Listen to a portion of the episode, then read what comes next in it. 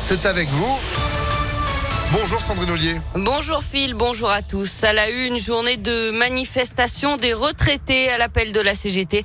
Ils vont défiler dans une vingtaine de grandes villes de France et notamment à Lyon à partir de 14h.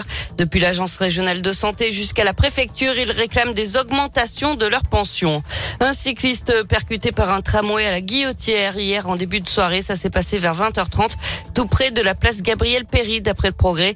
Le cycliste n'est que légèrement blessé. Il a quand même été conduit à l'hôpital pour des examens. Les circonstances de l'accident sont inconnues pour l'instant.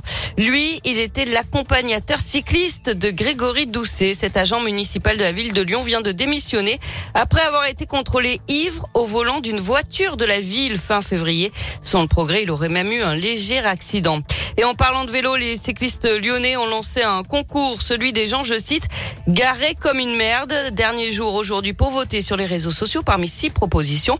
On a par exemple une voiture arrêtée sur une voie de bus et qui empêche les pompiers de passer. Une autre, une autre garée en travers de la chaussée à cheval sur un trottoir et une voie de bus ou encore une voiture de police en warning sur une piste cyclable. Le temps pour l'agent d'aller acheter un sandwich. C'est à l'initiative de l'association La Ville à vélo Lyon Métropole.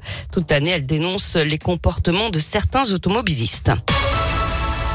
Les finances publiques à Lyon se refont une beauté après plusieurs années de réflexion. Les travaux du futur centre administratif d'État ont débuté dans le quartier de la Pardieu. Après le centre commercial et avant la gare, c'est un autre bâtiment emblématique de ce secteur qui se modernise. Deux bâtiments plus précisément qui seront construits d'ici 2026 sur une surface totale de 30 000 mètres carrés, l'équivalent de six terrains de foot. Une centaine de millions d'euros ont été investis. Euh, Jacques Banderier est le directeur départemental des territoires du Rhône.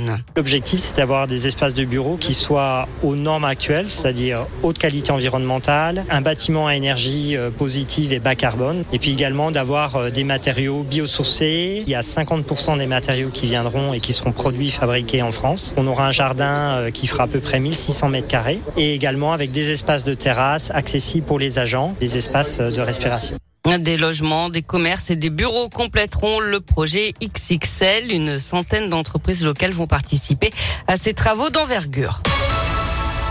On passe au sport avec du foot féminin. C'est mal parti pour l'OL en quart de finale de la Ligue des Champions. Les Lyonnaises ont été battues par la Juventus de buts à 1 à Turin. Match retour dans une semaine, le 31 mars à Dessine. En basket, l'Asvel a fait respecter la logique hier soir en Euroleague. Victoire sur le parquet de Kaunas, dernier du classement 72 à 68. Les Villeurbanais sont 13e.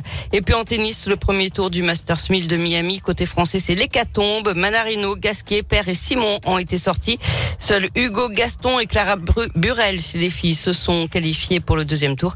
À suivre aujourd'hui notamment Tsonga, Humbert, Bonzi et Alizé Cornet. Eh ben, vous suivez ça pour nous. Merci beaucoup, Sandrine. L'actu continue sur ImpactFM.fr. On vous retrouve à 7h. À tout à l'heure. 6h34. Météolion.net